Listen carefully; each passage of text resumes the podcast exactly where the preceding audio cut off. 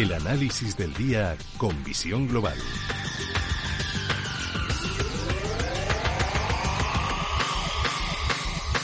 Y saludamos a Roberto Moro de Octa Negocios. Roberto, muy buenas noches. Hola, buenas noches, ¿qué tal? Bueno, 30 de septiembre ponemos punto final al tercer trimestre del año, al mes de septiembre, balance. Bueno, en el caso del mercado español, un mes evidentemente negativo, pero que en el fondo no ha logrado sacar de la lateralidad al, propio índice. Eh, para mí el nivel clave es la zona de 6.640, mientras tanto todo seguirá obedeciendo prácticamente a lo mismo, a, un, a una consolidación simplemente, aunque también es verdad que con una secuencia fea de máximos decrecientes, pero ya digo, sin perder ningún nivel importante, ¿no? Pero en el resto de índices, incluidos los europeos, también hemos asistido a un, a un mes eh, bastante bajista, pero respetando en todo momento niveles de soporte, lo cual incluso da pie a pensar que en el contexto actual, pues a lo mejor el siguiente movimiento mínimamente tendencial es al alza, al menos para recuperar eh, los máximos pues de, de mediados de agosto, incluso de eh, de comienzos de este septiembre, ¿no? Y los mercados americanos, pues aquí no sucede nada. Yo creo que, que de todas maneras, eh, a corto plazo, hasta que se celebren las elecciones y en función de cuál sea el resultado de las mismas, además, pues yo creo que vamos a vivir un escenario lateral, eso sí, no exenta de la volatilidad que viene implícita con un eh, con un VIX eh, pues en la zona de 30 que parece mentira, eh, debería, a tenor de la evolución a medio plazo del conjunto de los índices, sobre todo americanos, debiera estar sensiblemente por abajo y eso es una gran divergencia bajista, pero a corto plazo pues parece incluso que puedan perfectamente los mercados americanos seguir recuperando al menos hasta niveles eh, de Fibonacci de lo que ha sido esta pequeña caída y luego volverán a caer y luego volverán a subir para no hacer absolutamente nada. Yo creo que probablemente, ya digo, hasta mediados de noviembre o finales de noviembre. Aquí en Europa, ya lo has comentado, estamos más acostumbrados a caer y a volver a caer. Lo hemos visto en, en, la bolsa, en la bolsa española.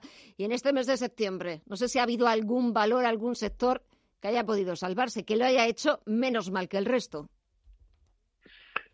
No especialmente, ¿no? Eh, si acaso títulos, títulos que siguen, que se siguen comportando, que al menos no lastran al índice, pues títulos como eh, como Inditex, lógicamente, como Iberdrola, como algunas de las eléctricas, pero poco más. El resto han ido todas para abajo, sean del sector que sean.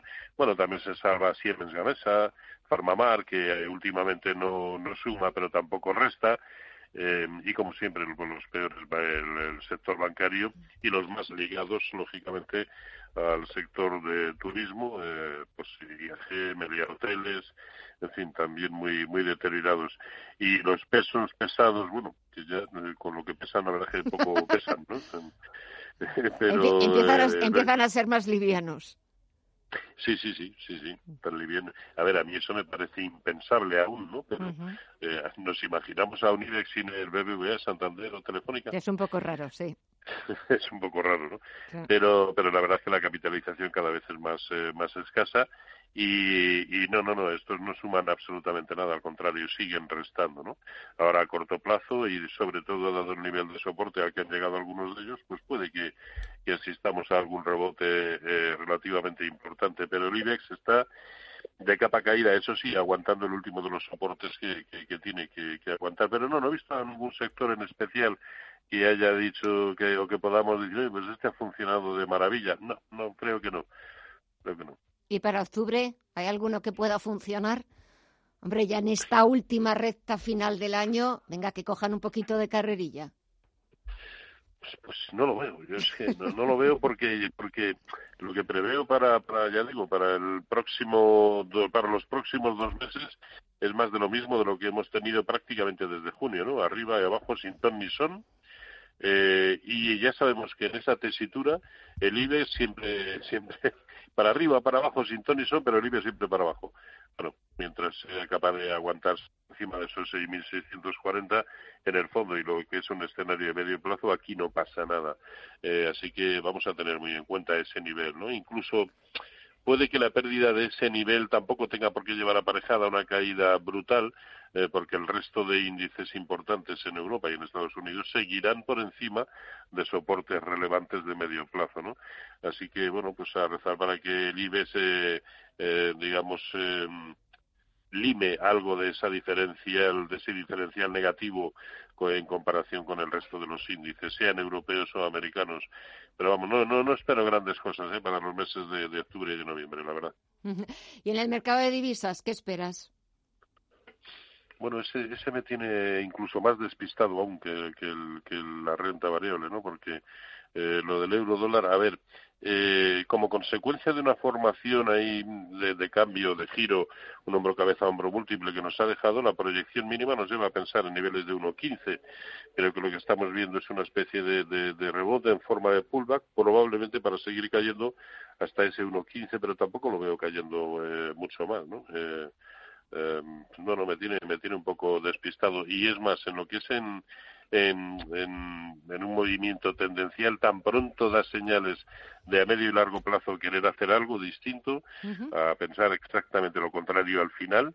La directriz bajista del largo, larguísimo plazo, puesto que comenzó en 2008, es la que nuevamente, al igual que sucedió en 2014, ha detenido el avance del precio. Así que lo normal es que desde estos máximos que hemos visto veamos que, el euro dólar sigue cayendo y por lo tanto con movimientos de apreciación para el, para el dólar.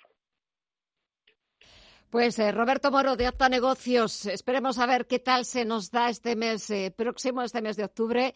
Esperemos entrar con buen pie, a ver si enfilamos esta última recta del año y 2020 deja de ser un poquito un año horribilis, un año horribilis. Ojalá. probablemente el más horribilis de los, que, recordemos, exactamente, pero pero vamos, se lo está mereciendo hasta ahora, tiene todos los méritos. A ver si en estos tres últimos meses que quedan para despedir el año hacemos eh, las cosas mejor que lo estamos haciendo ahora y podemos pues, despedir. Pues ojalá, porque No, es, no es cuestión exclusivamente de rezar, sino de hacer las cosas bien. Exactamente. Como acaba usted de decir. Exacto.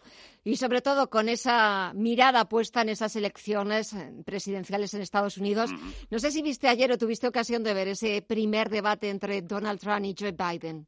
¿Has visto algo? Me aburre sobre me aburre sobremanera. es que no, es que no soporto a ese señor, no le soporto simplemente. bueno, pues esperemos a ver qué pasa el día 3 de noviembre porque si sale reelegido me temo que, tú y yo tendremos que seguir soportándolo. Roberto. Sí, no, no, si no, si no nos quedará otra. No nos quedará otra, ¿verdad? bueno, Roberto Moro, muchísimas gracias como siempre por el análisis. Pasa una buena noche, cuídate mucho, eso es lo más importante y hasta la próxima. Un fuerte abrazo. Igualmente, lo mismo les deseo a todos. Buenas noches.